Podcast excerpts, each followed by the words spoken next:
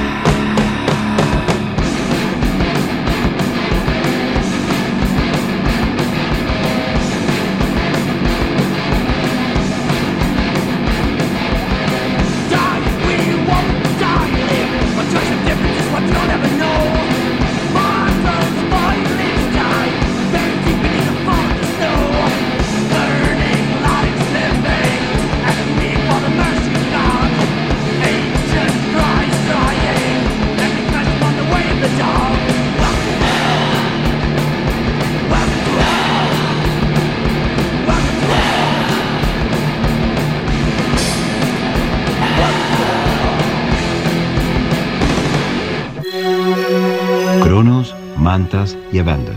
Forman Venom en 1979 y sacan Welcome to Hell, su primer disco, en 1981.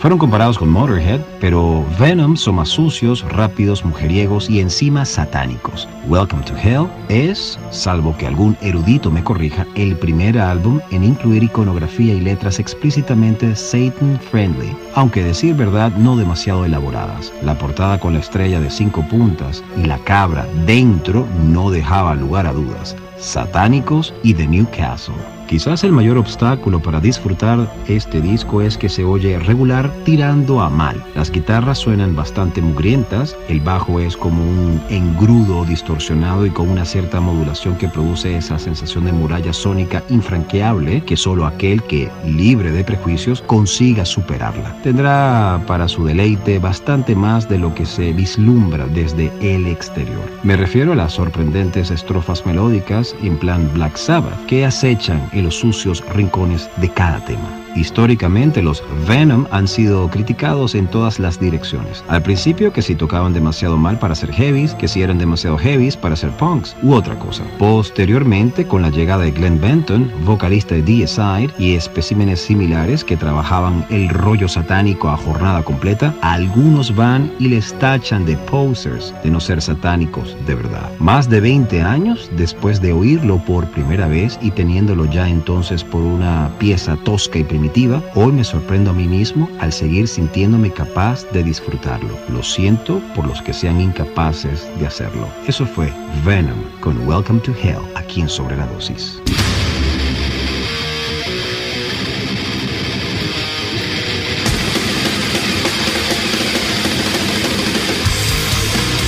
Welcome to the Mighty Metal Hour. ¿Qué tal, Metalheads? Bienvenidos a una nueva edición de Sobre la Dosis. Si quieres comunicarte con nosotros para sugerencias, peticiones, algún tipo de reseña, no dudes en escribirnos a nuestras cuentas en Instagram, arroba sobre la dosis o a mi cuenta personal verificada, arroba Jonathan Montenegro. En la edición y producción general de Sobre la Dosis, Carlos González y en la producción ejecutiva, Jonathan Montenegro. ¿Y quien les habla? Jonathan Monte Black. Welcome, welcome back. Esto es Sobre la Dosis.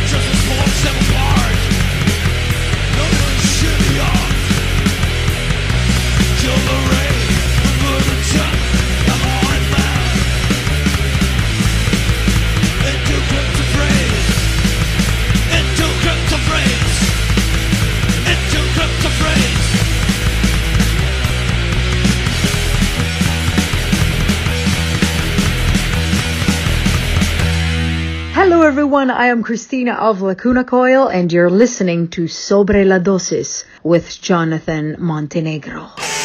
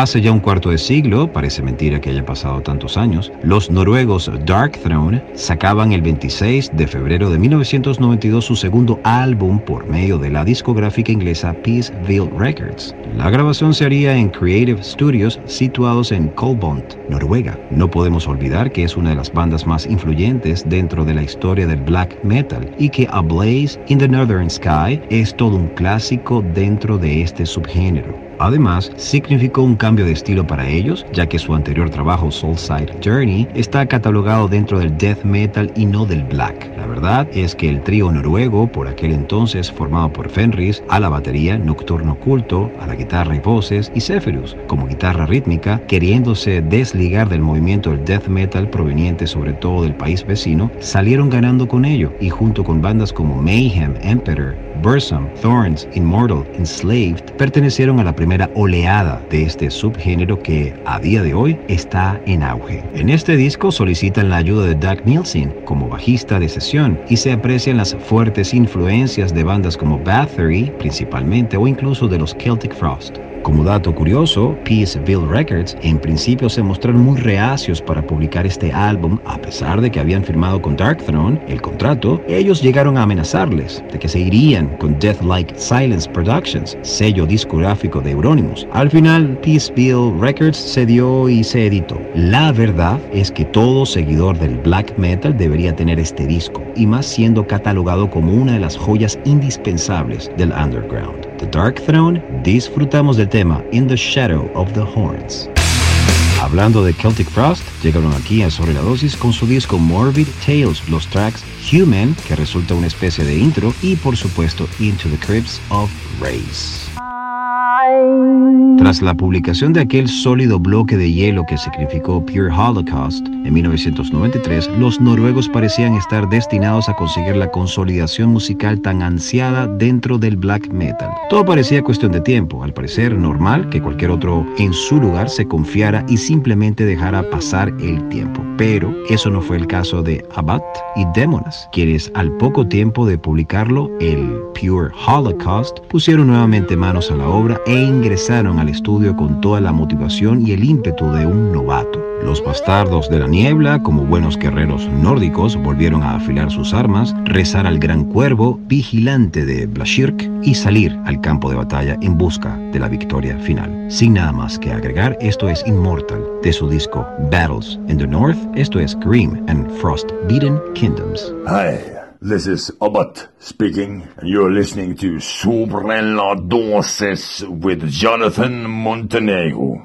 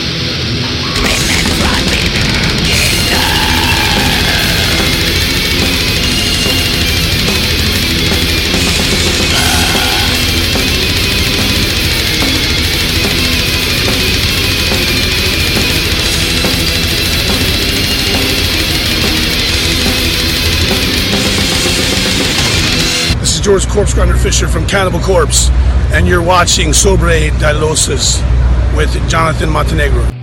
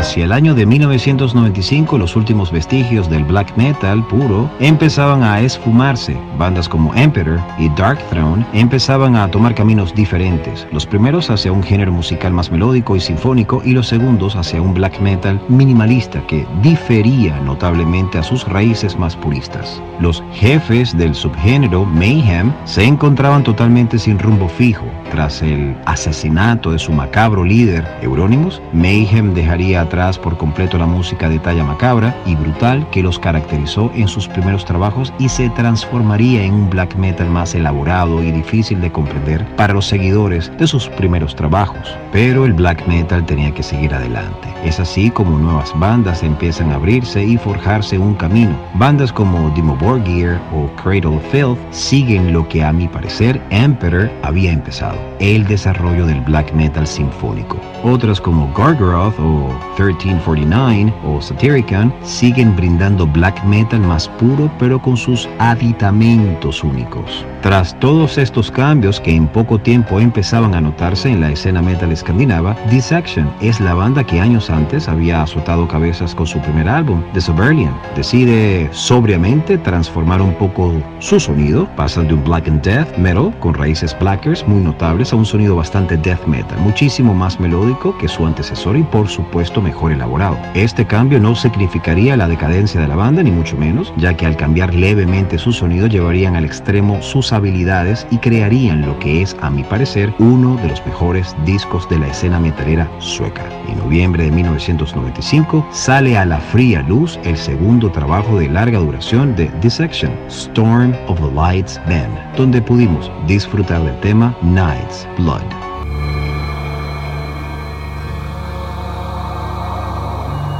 Avanzamos con Gorgoroth con el tema Carving a Giant, aquí en Sobre la Dosis.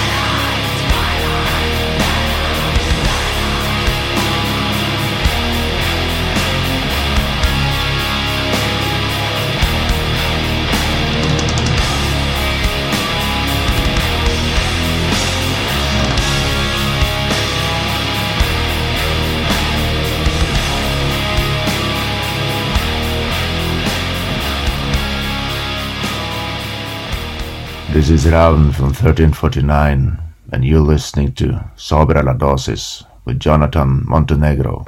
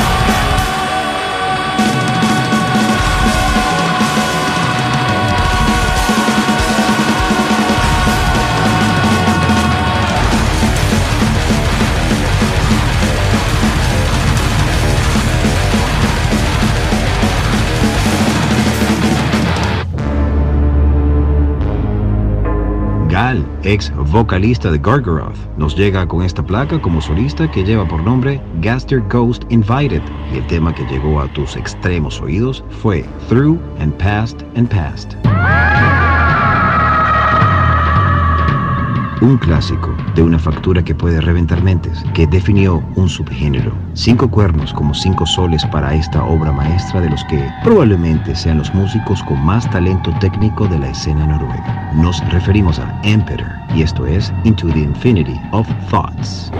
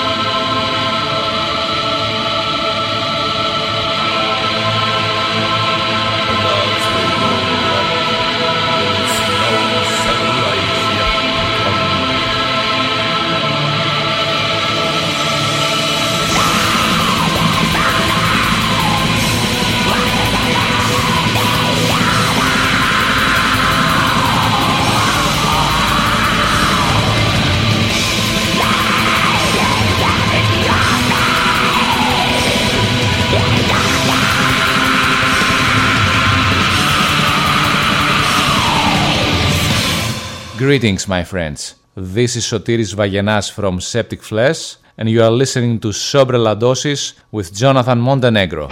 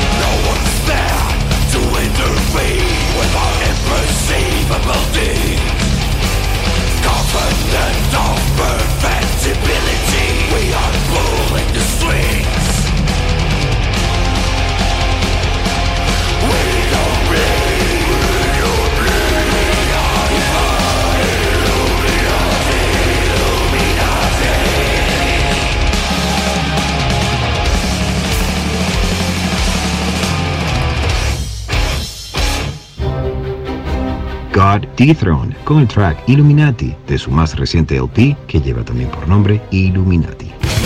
Alejándonos un poco de la onda nórdica, ¿por qué no le damos la oportunidad a una de esas bandas que dieron lo mejor de sí en sus inicios? Estamos hablando de Morbid Angel con el tema Where the Slime Live, para luego retornar con Mayhem de su último álbum, Demon, esto es Worthless Abominations Destroyed. Pero antes, Morbid Angel con Where the Slime Live. Y de esta manera nos despedimos, Metalheads.